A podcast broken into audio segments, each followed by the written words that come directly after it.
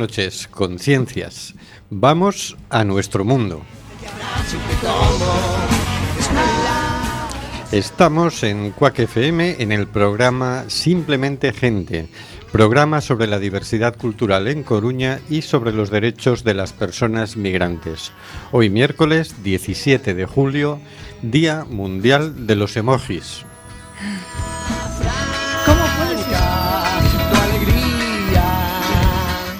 Volvemos a las ondas, volvemos a la frecuencia modulada.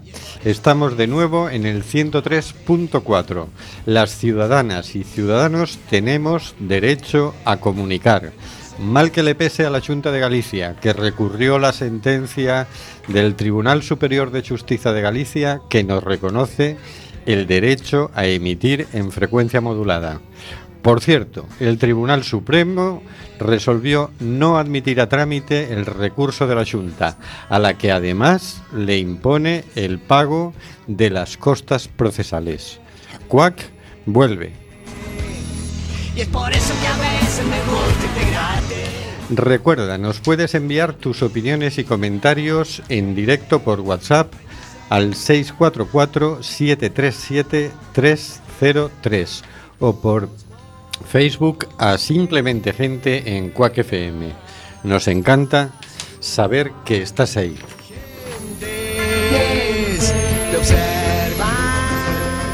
Seguimos denunciando los vuelos de deportación de inmigrantes que realiza Europa por medio de las compañías Air Europa, Aeronova y Swifter.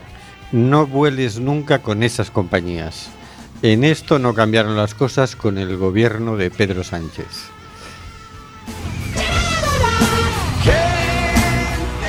Tenemos en control al mago de las ondas, Carlos Reguera. Hola, Carlos.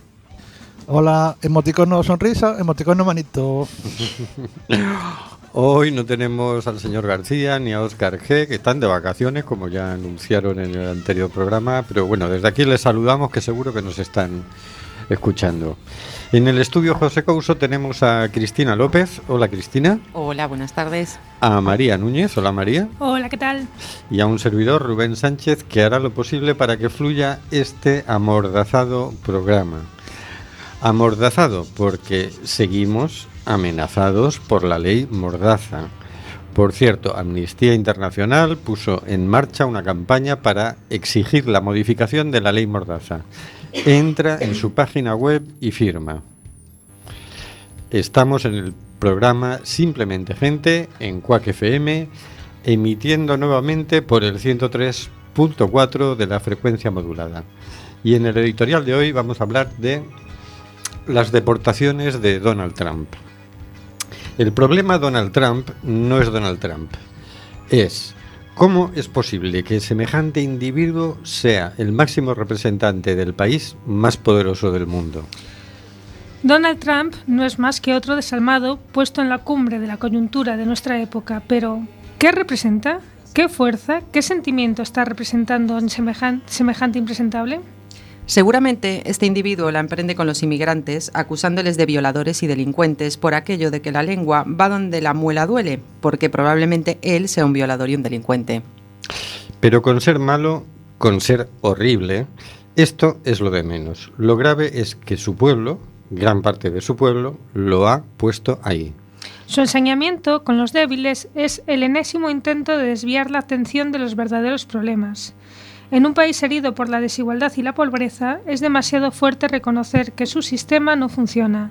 Hay que echarle la culpa a alguien que, a ser posible, no puede defenderse. Igual que Hitler escogió a los judíos, Trump ha elegido a los inmigrantes y ahora ha decidido expulsar a todas las personas que están en situación de irregularidad administrativa, a los inmigrantes ilegales. Se estima que hay 11 millones de inmigrantes indocumentados en Estados Unidos. Desde que Donald Trump llegó al poder, la detención de inmigrantes ha aumentado un 42%. Durante el gobierno de Barack Obama se daba prioridad a los indocumentados condenados por delitos graves o, que supusieran una amenaza para la seguridad nacional. Ahora con Trump se, amplía este tipo de, el tipo de infracciones y delitos. Así se verán afectados los inmigrantes que hubieran cometido cualquier tipo de delito, usado documentos falsos, supongan un riesgo para la seguridad pública o hayan abusado de subvenciones y ayudas gubernamentales. Algunos analistas señalan que eso podría hacer susceptible de deportación a los 11 millones de inmigrantes indocumentados que se calcula que hay en el país. Ningún otro presidente de Estados Unidos deportó a tantos inmigrantes como hizo Barack Obama entre 2009 y 2017, unas do- unos 2,5 millones de personas, según cifras del Departamento de Seguridad Nacional. Como candidato, Donald Trump prometió expulsar del país a 11 millones de personas. Ya como presidente, matizó su meta y dijo que deportará hasta 3 millones que tengan antecedentes criminales, miembros de pandillas o traficantes de drogas. Haga lo que haga, no resolverá el problema de fondo, el aumento de la pobreza y la desigualdad en su país. El mismo resentimiento que lo ha puesto en el cargo de presidente seguirá creciendo bajo sus pies. ¿Seguirán buscando culpables o se pondrán de una vez al frente de sus problemas?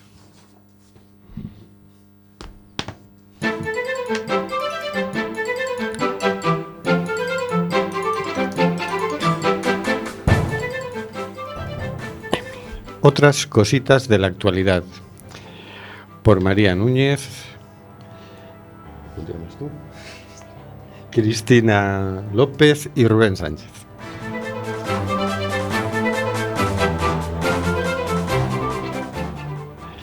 Abogados internacionales piden a la Haya que investigue a la Unión Europea por crímenes contra la humanidad por su política migratoria. De Ana Carvajosa, Lucía Avellán, Isabel Ferrer en elpaís.com. Un grupo de abogados internacionales ha depositado ante la Corte Penal Internacional de La Haya una denuncia en la que aseguran presentar pruebas que implican a la Unión Europea y a funcionarios y representantes de los Estados miembros en la comisión de crímenes contra la humanidad, al dejar supuestamente en manos de Libia la reducción del flujo migratorio. Para que la denuncia prospere, la Fiscalía debe decidir si efectúa un examen preliminar, pero su contenido pone a prueba la independencia de la CPI frente a la Unión Europea, una de sus principales valedoras.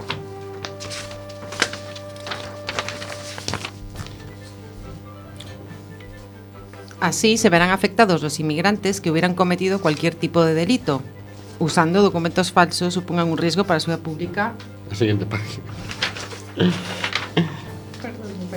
Perdón que me he perdido. En el escrito, los abogados no identifican a potenciales responsables con nombre y apellido, porque interpretan que corresponde a la Corte en el marco de su investigación existente sobre los crímenes en Libia o de otra que habrá hacerlo. Argumentan que la Unión Europea, a través de sus instituciones y en particular Frontex, la Agencia Europea de Fronteras, diseñó y aplicó su política migratoria por encargo de los países miembros y consideran que la responsabilidad se extiende, por tanto, a los altos funcionarios y políticos implicados en la toma de decisiones de la organización. Utilizaron sus capacidades legislativas, administrativas y militares para crear las condiciones para la implementación de las políticas y la comisión de los crímenes. Bueno, el otro día hablábamos que había que abrir dos frentes nuevos, ¿no? El frente, bueno, no tan nuevos, el frente judicial y el frente de la desobediencia civil. Este es el frente judicial. Lo han abierto estos abogados. Rápidamente ha habido más, más denuncias. Una muchacha ha denunciado al Frontex y Carol Raquet, la capitana del barco alemán, ha denunciado a Salvini. Así que, bueno, se, se, está abriendo esa vía, ¿no? Esta es una denuncia, me parece importante, no sé si prosperará o no prosperará, pero eh, crímenes contra la humanidad. Ya va, va siendo hora de que alguien le pusiera nombre legal a este delito que está cometiendo la Unión Europea, un día sí y otro también. ¿Cómo lo veis? Bueno, yo creo que, que sí, que hay que, sobre todo porque eh, si lo dejas correr, entonces no lo paras nunca. Entonces yo creo que es importante que se presenten frenos, o sea, que se presente una oposición para que por lo menos eh, ellos vean que hay una oposición y, y, también para que se sepa, ¿no? Yo quiero aprovechar para recordar a Mandela, que tenía unas palabras eh, muy ajustadas cuando decía que no se han de cumplir las leyes que consideras injustas. Y creo que es muy aplicable. En este caso la cosa es que cumplen la ley, porque estamos acusándolos de crímenes contra la humanidad, ¿no? Pero, pero qué barbaridad. Qué barbaridad, porque a mí me gustaría ver sentados ante los tribunales pues a Salvini, a Pedro Sánchez, a Macron, a la Merkel, a todos estos que están generando esta situación, ¿no? Porque dice, "Oiga, es que lo que usted está mandando a hacer está ahogando gente en el Mediterráneo un día sí y otro también y al día siguiente otra vez. Entonces, alguien tiene que que responder de sus actos, ¿no? Y si los máximos responsables no responden, entonces dices, bueno, esta denuncia como mete por un lado a los que lo hacen, pero por otro lado a los que lo gestionan y por otro lado a los que lo deciden. Dice, bueno, pasa el, el- la pelota y dice, ustedes les pondrán nombre y apellidos, pero se- está documentado que en los tres escalones hay, hay culpables, ¿no? Desde luego. Bueno, vamos a por la siguiente. Salvamento Marítimo encara la época de mayor flujo de pateras con recortes salariales, huelgas convocadas y radares estropeados. El diario.es, Lucía Muñoz, el 13 de junio.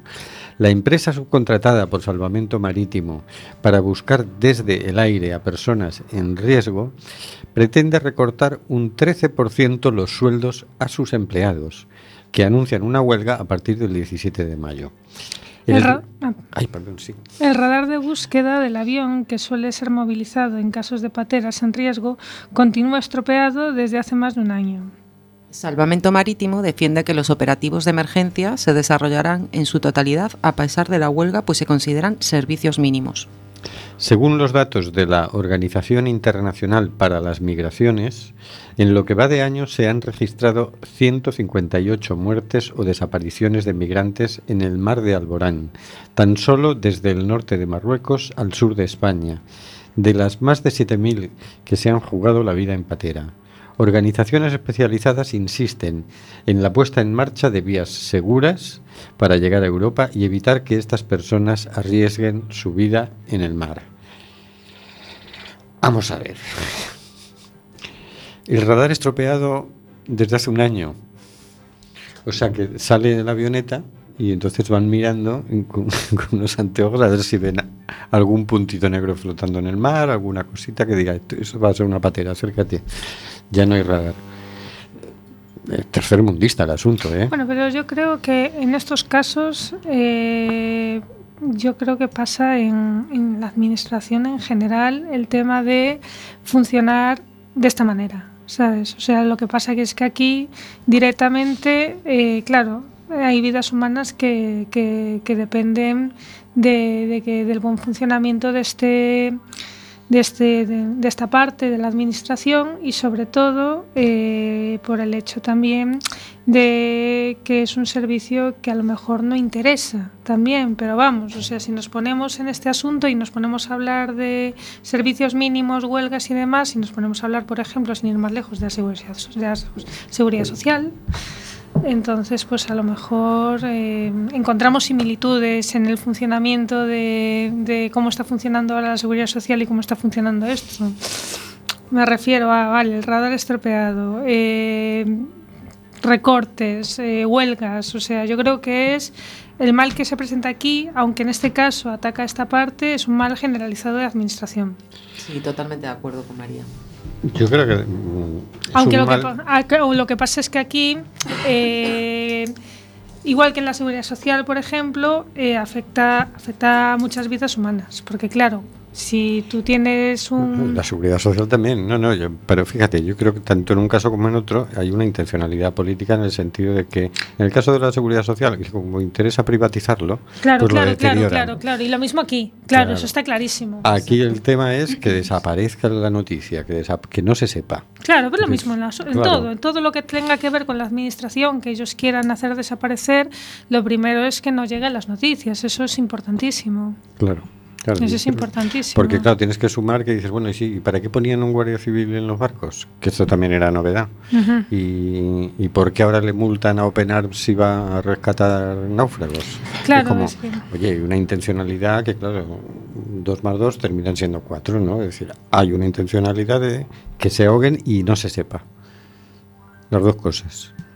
Claro, lo que pasa es que, bueno, sí, y luego tenemos la noticia anterior en la que hablábamos de crímenes de lesa humanidad. O sea, es decir, Estos ¿qué es esto? Sí, claro. Directamente, es esto, todo viene de aquí. Decir, bueno, pues en algún momento vais a tener que pagar por esto, ¿no? Es decir, es de esa gente que se muere ahí, son víctimas asesinadas.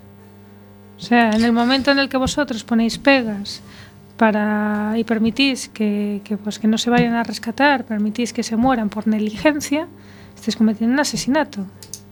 Así es. Entonces, Algún día tendrán que rendir cuentas. Exactamente, lo que, lo que importa es que sepan que puede llegar ese momento. Sí, sí. Porque Exacto. también se sentían muy impunes uno- algunos señores del PP que ahora están en la cárcel, ¿no? Entonces, bueno, a ver si este tema de la impunidad se, le- se lo empiezan a plantear. Por eso es, por eso es importante que, que sí que haya denuncias y eso quede ahí registrado. ¿no? Sí, sí, sí, sí. Sí, porque ya empezará a haber procesos y entonces la noticia que daremos será, bueno, pues es que ahora resulta que se ha tenido que sentar ante el juez esta persona, ¿no?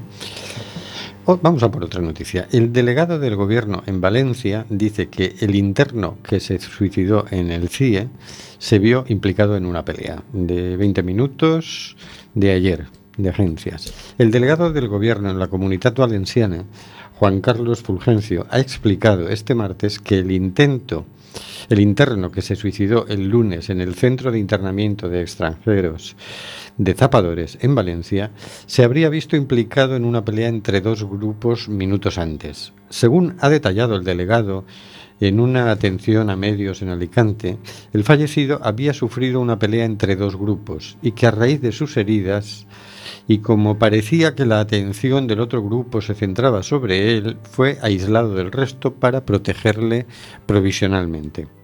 Se le estuvo vigilando y en los escasos minutos que pasó entre un control y otro, parece ser que decidió quitarse la vida, ha explicado el delegado. Fulgencio ha indicado que las grabaciones de las cámaras de seguridad se han puesto a disposición de la autoridad judicial y ha lamentado que se haya producido esta situación. La campaña por el cierre de los centros de internamiento de extranjeros y el fin de las deportaciones, CIES, ¿no? ha exigido este martes al Gobierno una investigación urgente, rigurosa e independiente para conocer las circunstancias en las que se produjo la muerte de un interno en el centro valenciano de Zapadores. Al parecer, el hombre de 25 años y origen marroquí apareció muerto en la celda de aislamiento del CIE de Zapadores la tarde del lunes. La plataforma ha instado a la Generalitat y al Ayuntamiento de Valencia, que firmaron sendas propuestas para instar al Gobierno a su clausura la pasada legislatura, a poner en práctica su, pronunciamiento por el cierre de los CIE. Asimismo, ha hecho un llamamiento a la asistencia del presidente de la Generalitat, Ximo Puig, la vicepresidenta del Consell, Mónica Oltra, y el alcalde de la ciudad, Joan Ribó, así como al resto de representantes institucionales, políticos y sindicales, organizaciones y movimientos sociales, a una concentración en Repulsa la tarde de este martes. La plataforma ha anunciado que desde que se abrió el primer CIE y comenzaron a practicarse deportaciones en 1987, al menos nueve personas han fallecido en condiciones de encierro y traslado forzoso. Por ello, la campaña por el cierre de los CIE y el fin de las deportaciones ha exigido que se realice una investigación inmediata y rigurosa y objetiva sobre las circunstancias de muerte del interno. Y estamos otra vez con, otro muerto en un centro de internamiento de extranjeros. Ahora que se aclare, una de las características de los centros de internamiento de extranjeros es la opacidad. Todo lo que pasa ahí adentro es muy difícil luego de averiguar y los jueces de control lo, lo hacen saber. y claro, cuando sucede algo, al final eh, la versión del policía siempre es la, la buena según nuestra ley mordaza fabulosa, así que tienen pocas posibilidades de, de defensa, ¿no? Pues sí, yo la verdad que acabo de venir hace poco de Madrid, de estar en un CIE y ha sido la primera experiencia que tuve. Pues vamos, aquello me pareció una cárcel, literalmente. más que un centro de internamiento. ¿no? Yo creo que aquello es una cárcel. De hecho, me registraron de arriba abajo cada vez que quise ir a visitar a mi amigo, a Moisés, y me retenían el móvil en una casilla, con lo cual o sea, tampoco me fue posible realizar ningún tipo de fotografía ni nada. Y bueno, pues eh, desde justo que pasas el control policial hasta que puedes ver a tu amigo, pues estás en una sala y es completamente, o sea, muros y vallas y no ves absolutamente nada. Mm. Yo no he entrado nunca en ese CIE, ¿no? Des- pero sí he pasado muchas veces por delante de él y ya desde fuera me parece siniestro. Lo es. Y es claro, lo más que ves es unos ventanucos, una cosita que... Incluso las ventanas eh, exteriores de las habitaciones, no sé si te has fijado, Rubén, que tienen como una cobertura metálica para Ajá. que tampoco se pueda ver nada de fuera hacia adentro. Supongo, quiero pensar que de dentro hacia afuera pueden ver algo. Quiero pensarlo, no lo he preguntado, le preguntaré a Moisés. Pero de fuera hacia adentro no se visualiza absolutamente nada. ¿Qué personal te encontraste allí? En Solo policía. solo policía. El personal que me atendió ha sido exclusivamente Policía Nacional. Entonces tú llegas, vas a entrar al CIE, hay alguna puerta y te recibe un policía. Eh, me reciben, sí, correcto. Hay un policía detrás de un cristal y otro policía que está al lado pues de una máquina de pasar las pertenencias como en los aeropuertos, igual, por el detector de metales. Eh, entonces, pues nada, eh, ya te digo, te recibe la policía, te manda a esperar en una sala exterior, al exterior, que está cubierta por una loneta, gracias a Dios, porque con el calor que hace en Madrid, pues a esas horas, a las 5 de la tarde, se agradece que por lo menos tenga una, una lona para cubrirnos del sol, a los que esperamos a ver a nuestros visitantes. Y, y nada, y acto seguido te viene a recoger el- un policía del centro, de, de dentro, y te acompaña a la sala donde puedes recibir a pues a la persona que vienes a visitar, que es, eh, ya os digo, o sea, absolutamente como en las películas. O sea, yo pude vivir a, Moi- a ver a Moisés a través de un cristal que gracias a Dios estaba abierto, pero sí había el cristal y las separaciones pues eran eh, continuas, o sea, una sala con separaciones donde estábamos todas las personas eh, seguidas una a continuación de otras para poder hablar con nuestros seres queridos. ¿Y tienes un tiempo límite? Sí, media hora, Media hora. correcto. ¿Cómo encontraste a Moisés? Muy delgado, la verdad, muy, muy delgado porque se ha negado a comer. Eso sí, porque no, no, no tiene apetito. Ya tenía problemas de alimentación, la verdad, desde hace un tiempo. Tenía bastantes problemas. Tiene problemas con la carne, que últimamente le sienta bastante mal. Entonces, eh, solo estaba comiendo en casa, comía vegetales, mucho arroz, cosas así, pero la carne cada vez le gusta menos. Y bueno, pues como aún encima, pues claro, lo que más se come en esos centros son carne. Normalmente no ¿Ah, sí? hay vegetales ni... Sí, hamburguesas y estas cosas. Lo que me ha dicho que comen es pues comida, carne, básicamente. Y él pues eh, perdió mucho peso. Yo creo que, no sé, le calculo que 5 o 6 kilos los ha perdido, claramente. Sí, Pero lo he visto muy delgado. Pero le has pedido que coma, ¿no? Sí, sí, claro. Eso fue lo que más insistí. Por favor, come, ya le dije, por favor. Me dijo que sí, que iba a intentarlo, que bueno, que había empezado el... Dos días antes de que yo regrese para aquí, la semana pasada, pues ya había empezado a cenar algo por la noche, un yogur, le dan un yogur por la noche, se come el yogur y por la mañana también desayunó, lo que sí se negó fue a comer la comida al mediodía, pero quiero creer que las cosas van a mejorar. Tiene, tiene que comer, porque es que a- aparte, bueno, eh, digamos que tiene posibilidades de salir dentro de, de poco, Correcto. rel- relativamente, y bueno, mientras esto sea un impasse, no voy a perder la vida por un impasse por dejar de comer, ¿entiendes? Exacto, O sí, sea, sí, totalmente de acuerdo contigo, María. Sí, sí, que ponerse enfermo en un CIE es muy peligroso. Lo es, sí. De hecho, él estuvo sufriendo un dolor de muelas eh, cuando le internaron y bueno, pues eh, yo la verdad es que no llegué a verle la muela. Ya sufría de dolores de muelas cuando estaba aquí en, en nuestra ciudad, en Coruña, viviendo. Y lo que sí aproveché fue para decirle que acudiera al dentista, porque sí que leí en internet que el CIE donde está, en Aluche, tienen asistencia eh, dental, aparte de asistencia sanitaria, ¿no? Incluida. Y bueno, me dijo que no en ningún momento fue ningún dentista a visitarlo, sino que le dieron calmantes, eso sí, le pincharon en la encía, le pincharon algún tipo de anestesia o analgésico o algo así. Pero bueno, que no ha conseguido que le quiten la muela, que yo le insistía, le decía, pero insísteles en que te quiten eso, porque eso es una infección y eso es peligroso, una infección en una muela es muy peligroso, no sirve de nada que te den calmantes.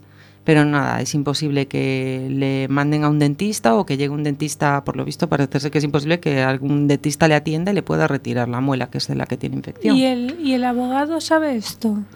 Pues la verdad es que no hablé con él de este tema, porque hablamos de otros temas y ahora que lo dices, María, ni siquiera se lo mencioné. Claro, porque a mí me parece importante, porque realmente una infección, el problema que tiene es que si tú no la tratas, Correcto, la infección correcto. se pasa a otros lados. Entonces llega un punto en el que por una cosa, una negligencia de estas, él puede tener un problema serio y entonces todo empieza así.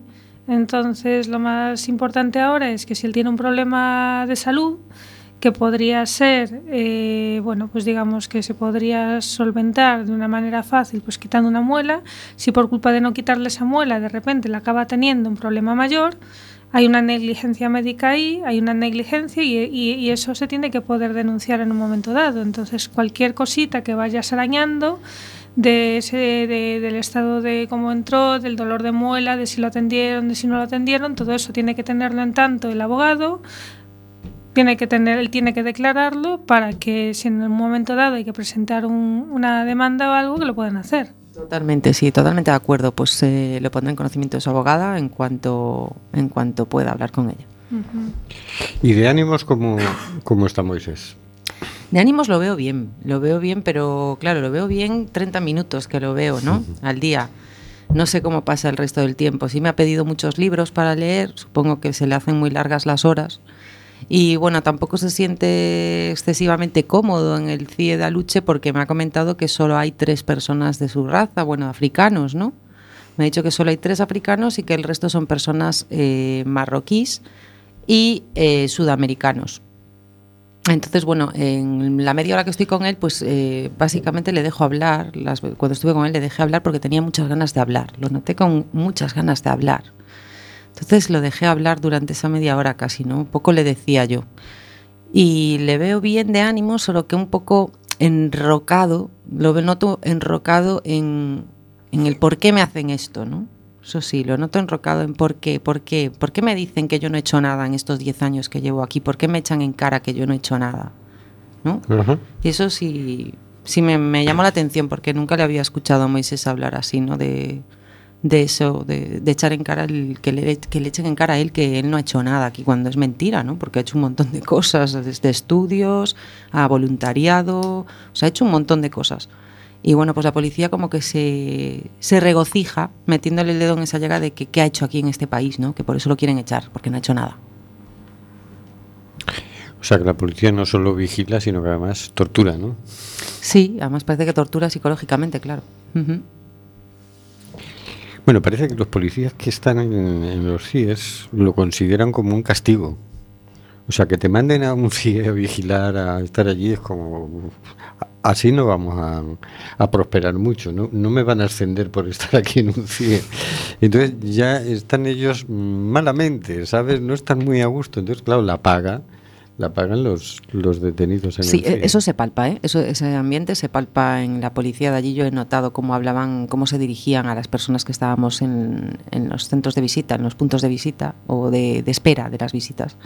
Y sí, se nota un- una especie de como racismo, ¿no? O sea, yo noté una especie como de diferencia de clases, ¿no? Digamos. Y sí noté que se dirigían a ciertas personas. Había pues mujeres marroquíes esperando para ver a sus parejas. Y sí noté como, a ver, por favor, le he dicho que se saque todo, que deje todo aquí encima. No, me entiende, no me escucha. Sí, he notado cierta violencia en, en su forma de comportarse. Bueno, ¿qué, qué sensación general te queda del, del CIE de Aluche? Pues eh, una sensación de, de decepción, frustración, un poco de frustración y, y mucha impotencia.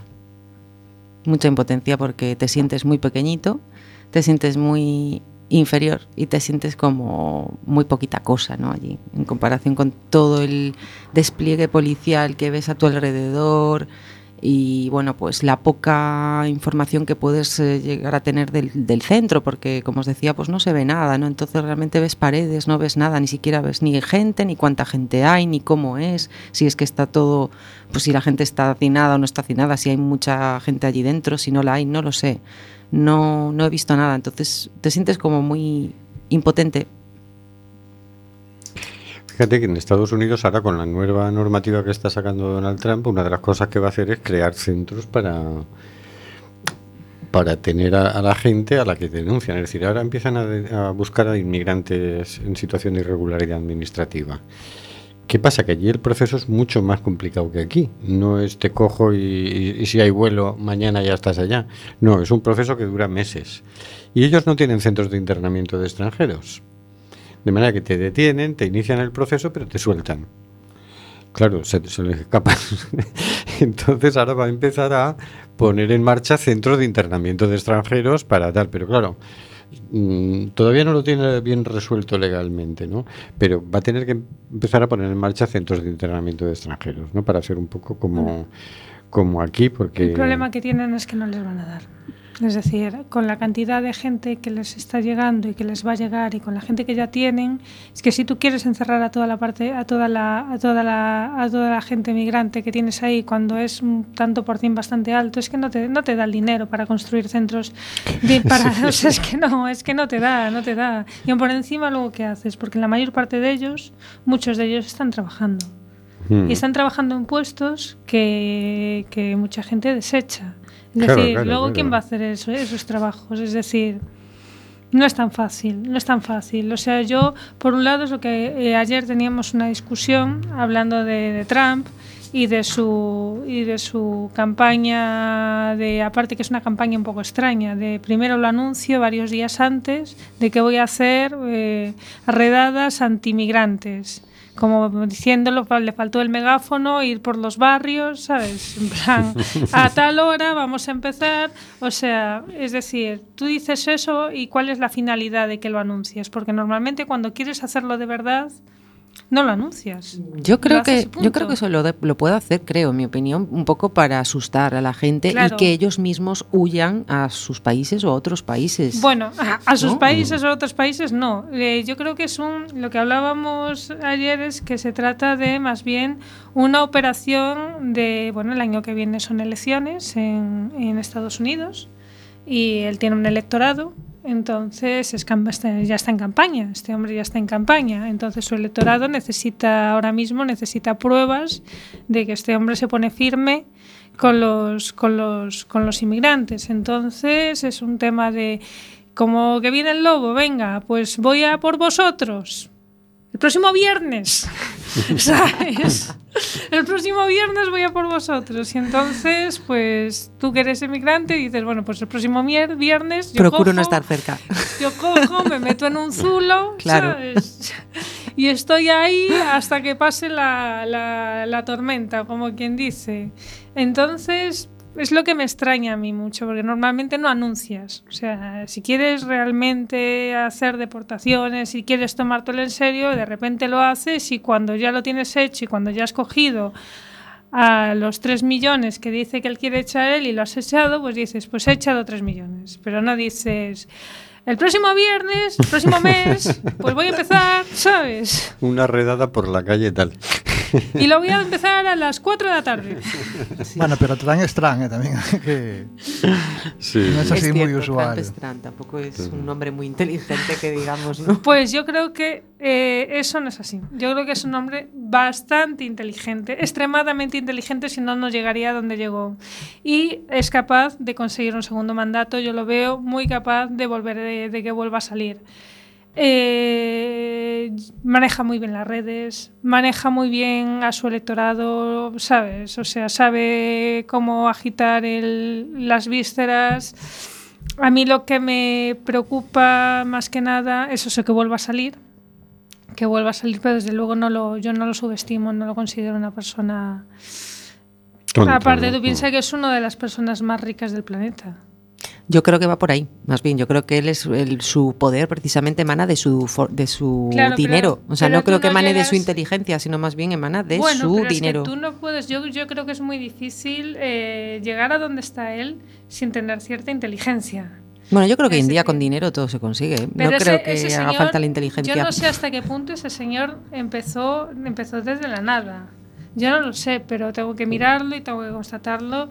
Pero de la época en la que empieza este hombre, normalmente empiezan no demasiado grandes. Es decir, es gente que se ha hecho a sí misma, como, se suele decir, y que ha hecho su imperio. Bueno, bueno, tampoco, Es tampoco, decir- tampoco es una maravilla. ¿eh? Hay un documental que explica cómo se hicieron los hoteles y todas las deudas que tienen los hoteles y todas las torres que hizo.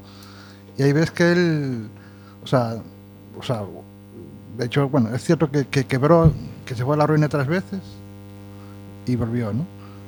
Pero a base de, de explotar a la gente y de, eso de de no pagar créditos que se le de concedían y, y de favores con la banca. Ahí hay como intereses y tal, ¿no? Hablemos de Amancio Ortega y, de, y, de, y, de, y, y hablemos Pues de sí. las grandes empresas y de la explotación. Es decir, vale, yo creo que eh, digamos que en la escala de, de laboral eh, tengo claro que sin explotación, o sea, sin que unos estén explotados, otros no pueden tener el dinero que tienen. Es decir, la diferencia de la escala es como demasiado grande y entonces me he dado cuenta de que el sistema se basa en tú lo tienes que pasar muy mal para que yo lo tenga, yo lo pueda pasar muy bien. Y esto va así. Entonces yo entiendo que esa escala de eh, yo te exploto, te saco todo el dinero posible para que me cuestes poco dinero y gracias a eso yo tengo mucho dinero y muy bien, es, es como va el sistema. Pero yo creo que eh, se necesita cierta inteligencia y maldad también para eh, Mucha, mucha maldad. para, para saber hacerlo bien. Claro, sí, sí, porque yo os acordáis toda la campaña electoral que era iba contra viento y marea, es decir, en el Partido Republicano estaban espantados, con lo cual él terminó yendo él por su cuenta y era contra contra todo pronóstico y era, y era, esto no puede ser, esto no va a pasar, no va a ganar, al final Hillary Clinton ganará. No, no, ganó él, ¿no? Y era una cosa co- como nadie quería ver y al final terminó imponiéndose, ¿no? y por eso yo creo que ahora bien. mismo está haciendo campaña otra vez. O sea, el, el año estamos a- ya a mitad. El año que viene hay, hay elecciones en Estados Unidos. Y a él le queda un segundo mandato. Lo- afortunadamente son solo dos mandatos. Afortunadamente. Menos mal que hay limitación de Lo que mandatos. pasa es que eh, en el, su segundo mandato es capaz de, vamos, o sea, si de tener construido ya el muro de, de, de México, es capaz de, bueno, o sea, ya de haberla liado, pero muchísimo, muchísimo. Entonces, porque mirar, al final se puso con China y al final, bueno, le, le tuvo, tuvo que bajarse, bajarse un poquito, pero vamos, que este señor la lía, pero gordísima, ¿eh? O sea, Yo creo que él ha inaugurado una, una nueva categoría dentro de, de los dirigentes. Y tiene seguidores, porque por ejemplo le copian, Vox copia la, todo lo que hace Donald Trump. Claro, y Bolsonaro y el de Filipinas creo que es, eh, y el Salvini, y es decir, ha creado escuela. Es que, es que es eso lo peor de creado todo. escuela y además como que ha roto el tabú y ahora todo el mundo ha salido del armario y ahora los racistas ya no se cortan un pelo. Antes te decían, yo no es que sea racista, pero mire, ahora ya no te dicen eso. Ni el racismo, ni el machismo, ni nada. Ahora es como yo aquí las feminazis. O sea, es que es que no, es decir, el, el- es- ese es el miedo que tengo yo. Entonces, si el señor es capaz de ganar un segundo mandato, es que sería la catombe. Y yo creo que ya está haciendo esto que acaba de hacer ahora, es campaña pura y dura. Yo creo que de todas formas, es decir, si, si cae, bueno, Donald Trump, yo creo que va a ganar la siguiente, no sé, no sé cómo va a ir la cosa, salvo que salga alguna estrella por el otro lado, pero está difícil. Y ¿Tú crees que va a volver a ganar? no? sí, sí, sí, yo creo que tal como están las cosas ahora mismo, si no pasa nada muy especial, este vuelve a ganar. ¿Qué pasa? Da igual, es decir, si, si tuviera una limitación de un solo mandato, vendría otro equivalente. Es decir, ser Donald Trump no es tan difícil. Uh, en este caso yo creo que ser como él, o sea, eh, vamos a ver, pongamos por caso, estuvo Obama, que es lo que veníamos hablando ayer, y decíamos, eh, Obama, eh, hay como una sensación de que ha sido como el mejor eh, presidente que ha tenido América eh, nunca, ¿sabes? Y sin embargo ha sido el que más inmigrantes ha, ha deportado Sí, sí, sí. a la chita caliendo. Es decir, eh, ha deportado más que Bush. Ya deportó, o sea, el, el- ¿cómo se llama? Este hombre, eh, Trump, dice que va a deportar 3 millones y solo, y solo va a deportar mil más que el anterior. O sea, o sea, un millón más que el anterior. Es decir, y aún así, yo creo que no lo Y, va no, y no- no lo está haciendo de y no momento. lo está que haciendo. Entonces, y el otro, la chita callando, Lo, lo hizo. lo hizo. Sí, sí, sí. Es decir, sí, y al final ha quedado como el guay. Guay, ¿eh? Pues sí. Sí, sí, es que lo, lo malo de este no es tanto lo que hace como la- lo que crea en la calle. Es decir, yo te encuentras en la calle que ahora hay mucha más crispación, también aquí en España, porque también aquí se han, han salido del armario, ¿no? Entonces, actitudes como la de Donald Trump se han reproducido aquí en las tertulias, en la televisión, etcétera, etcétera, y entonces al final tú te encuentras con que la gente está más tonta de lo que estaba. Y entonces es más difícil el diálogo entre nosotros. Porque, claro, los modelos que hay son gente incapaz de dialogar. Mira, si no, los acuerdos para gobernar este país, cómo, cómo van, ¿no? Entonces dices, ese es el, el daño real que hacen, porque el, daño de su política, que también, mm, no es tanto, es decir, eh, este no hace una política tan diferente de la que hubiera hecho Hillary Clinton o, Obama hace alguna salida de tono en todo caso. Dice, oye, he conseguido hablar con el de Corea del Norte. Pero bueno, cualquier día se levanta de la mesa y rompe la relación. Pero bueno, luego retoma. Eh, bueno, al final todo sigue como estaba, es decir, todavía no ha cambiado nada que yo sepa. Entonces el otro sigue con sus, sus armas nucleares y, y hay que hablar con él, ¿no? Dices, bueno, ¿qué ha cambiado en la relación? Bueno, pues que estés más escandaloso en las relaciones, pero se- seguimos estando igual. Con Irán, pues lo ha estropeado, de repente el otro tira por tierra todos los acuerdos, todo el tratado, para, ¿pero por qué hace eso? Para renegociar, para seguir con la negociación. Pero a él le gusta pegar un golpe encima de la mesa a mitad de negociación para que el otro se asuste y para negociar con más fuerza. Pero se sigue negociando. Entonces, bueno, él va haciendo de las suyas, montando escándalos y demás, pero es simplemente más de lo mismo, solo que estilo Trump, en vez de estilo Obama, Hillary Clinton y tal, que eran más aburridos, más grises, ¿no? Pero, pero sustancialmente no cambia nada. Trabajan para las multinacionales yanquis porque, a ver, ¿quién se atreve a, a hacer lo contrario, ¿no? Si está aquí el Pedro Sánchez que no se atreve a gobernar con Podemos porque a los del IBEX 35 no les parece bien, imagínate las presiones que hay en- para un presidente de Estados Unidos. O pegas un puñetazo en la mesa el primer día de ser elegido, o te dedicas a obedecer durante los cuatro años de tu mandato a las multinacionales, lo que te digan. Este lo hace a su estilo. Yo, Sí que lo hace, porque mira, al final quería, quería hacer, cuando empezó la historia con Huawei, claro. Cuando empezó la historia con Huawei, la, la guerra con Huawei, de repente, a los dos días, todas las empresas, las grandes empresas americanas que hacen negocios con Huawei, todas las de los móviles, eh, Apple y demás, lo llamaron y le dijeron, vamos a tener una reunión tú y yo. claro. Y al día siguiente ya se había empezado, ya se bajó los pantalones un cuarto. A los tres días, medio. Y creo que tardó en bajarse los pantalones completamente, no sé, una semana o algo así. T- Todavía le queda un cachito, ¿eh? Todavía le queda un cachito. Pero yo creo que ha despertado al, al, al león. Y ahora Huawei está en lanzar su propio sistema operativo y no se lo quita de la cabeza. claro, el problema es ese, que de repente te dice Huawei, pues mira, yo me lanzo mi propio sistema operativo y ahí es cuando Android y Apple dicen, me cago en la puta. Eh, es decir, Sí, sí. la hemos liado. ¿Dónde se ha metido? ¿Dónde se ha metido? Entonces, bueno, yo creo que quizás eso, ese peque- esas pequeñas cosas, porque aquí quienes mantienen a estos hombres, eh, sabéis que son esos poderes. O sea, ellos están ahí Claro. porque esas empresas permiten que estén ahí. Si de repente estas empresas ven que esta persona no es buena para sus intereses, hay cambio de gobierno seguro, vamos, eso os lo digo yo. Pues mira, a lo mejor por ahí tenemos alguna esperanza. Yo creo que sí. Yo creo que es eh, en ahí justo donde hay esperanza. En el tema de los, de los migrantes no, porque desgraciadamente para nosotros son puntos para él.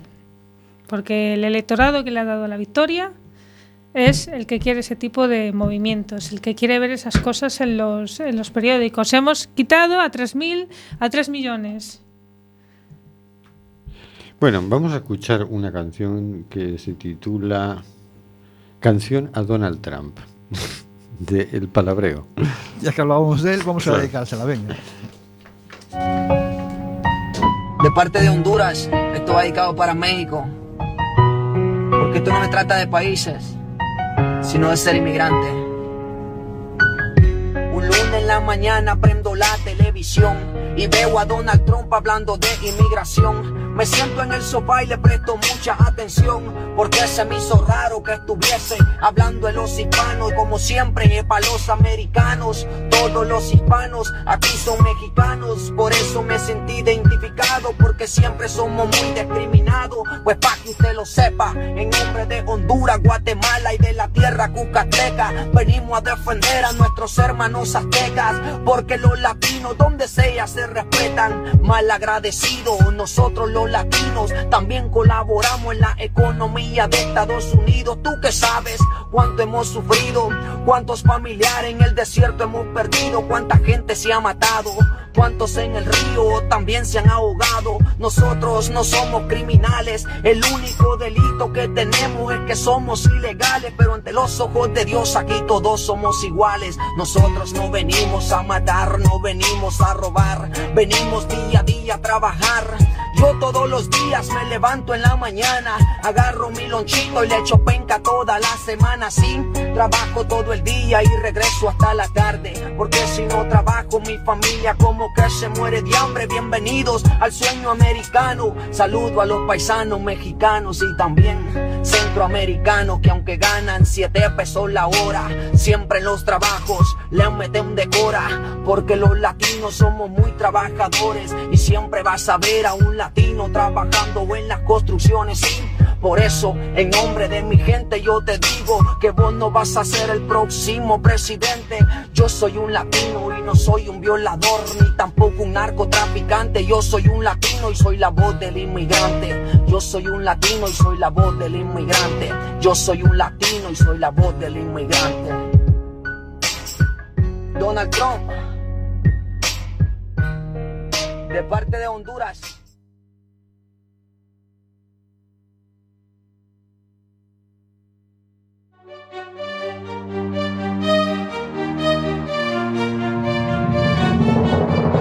Nos hemos enamorado de una palabra, la más hermosa de todas, la única que describe algo que no hay, paz.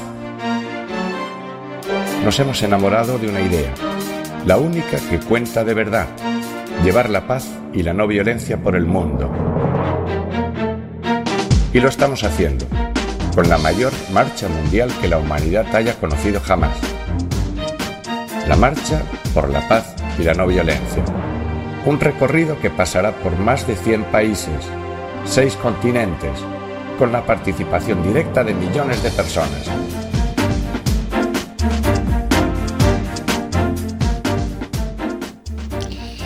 Hace dos años se aprobó en la Asamblea General de la ONU eh, el Tratado de Prohibición de Armas Nucleares. Ese tratado tiene que ser ratificado por un mínimo de 50 países para que adquiera peso legal. Eh, va a haber el día 26 de septiembre de este año, va a haber una ceremonia de alto nivel en la sede de la ONU. Eh, se va a enviar a distintas misiones diplomáticas de Nueva York con una invitación y es un momento en el que a ver si se consiguen más firmas. Ahora mismo yo creo que andamos por 20 y algo por cerca de la mitad. ¿no? Vamos a repasar algunos países cómo está el, el proceso de, de, ratificación. En Argelia el proceso de ratificación está muy avanzado.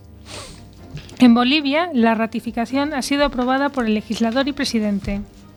Botswana esperamos para convertirse en un Estado parte en este tratado en un futuro próximo, una vez que se concluyeron las, cons las consultas internas, octubre de 2018. Camboya. Camboya indicó en abril de 2019 que tomará las medidas necesarias para ratificar el tratado. La República Centroafricana, el procedimiento interno para ratificar el tratado está en curso y esto es, lo dicen en octubre de 2018. El canciller, en chat, indicó antes de la ceremonia de la firma de septiembre de 2018 que el proceso de la firma estaba en marcha. No ocurrió en 2018 debido a un conflicto de programación, pero la voluntad política está aquí para este año. En Comoras el proceso de ratificación se retrasó debido a la inestabilidad política interna, pero es probable que tenga lugar en septiembre. la República Dominicana del Congo, el gobierno está trabajando actualmente en su ratificación y esto lo dijeron también en octubre de 2018.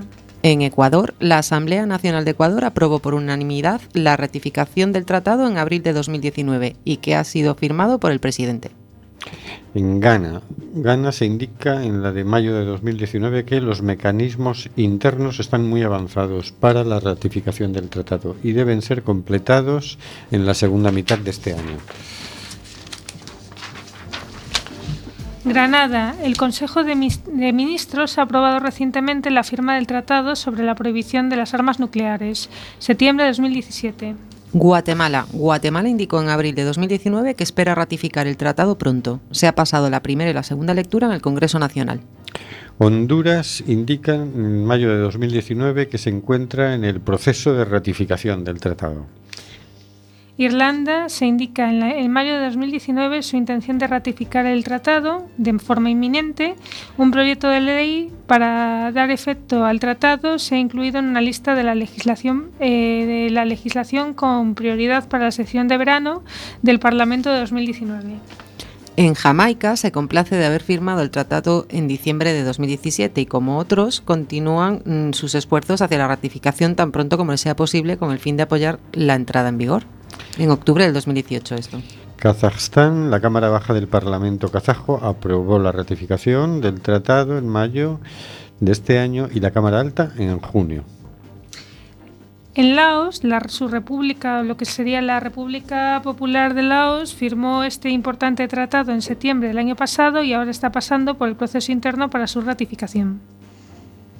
Malawi está plenamente comprometida con el tratado y está a la espera de su ratificación con la intención de convertirse en un Estado parte en el tratado tan pronto como le sea posible. Namibia, el proceso de ratificación está muy avanzado. En Nepal, el proceso parlamentario nacional está en marcha para la pronta ratificación. Y esta es una noticia de octubre de 2018.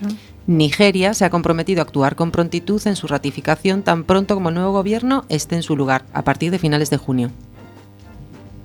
Paraguay, la delegación de Paraguay fue uno de los primeros signatarios del tratado y actualmente está en fase de revisión legislativa antes de su aprobación y ratificación definitivas.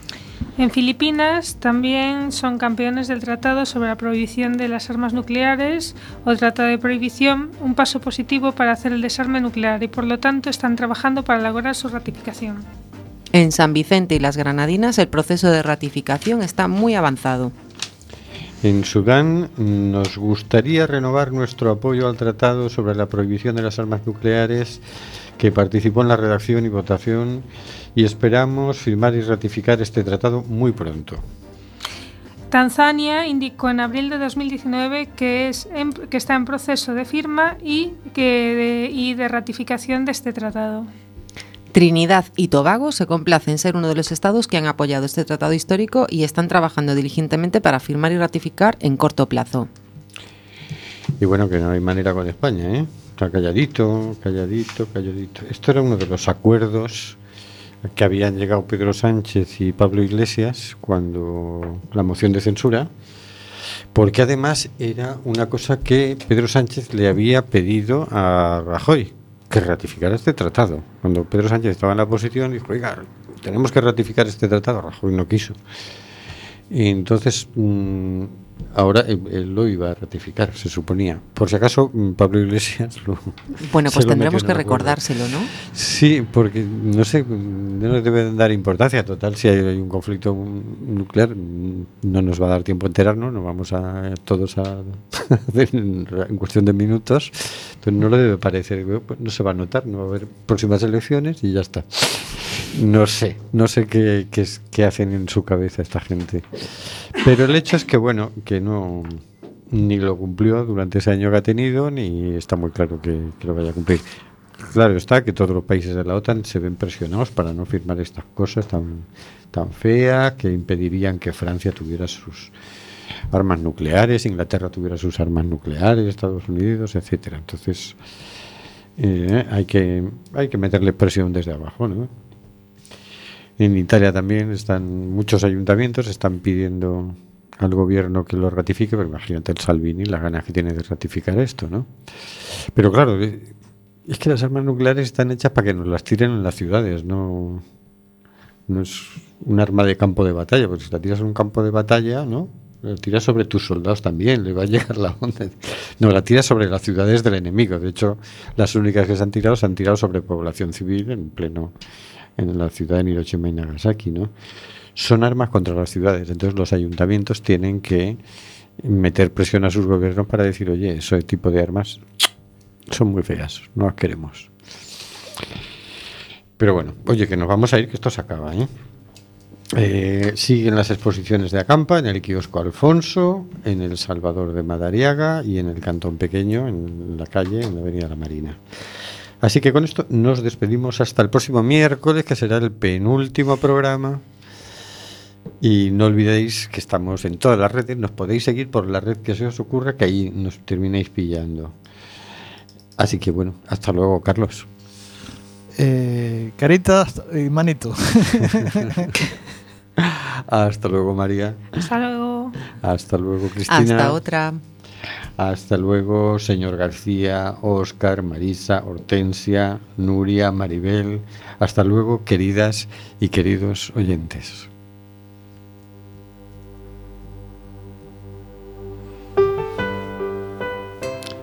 Está muriendo gente en el Mediterráneo. Nosotros hacemos este programa. ¿Qué vas a hacer tú?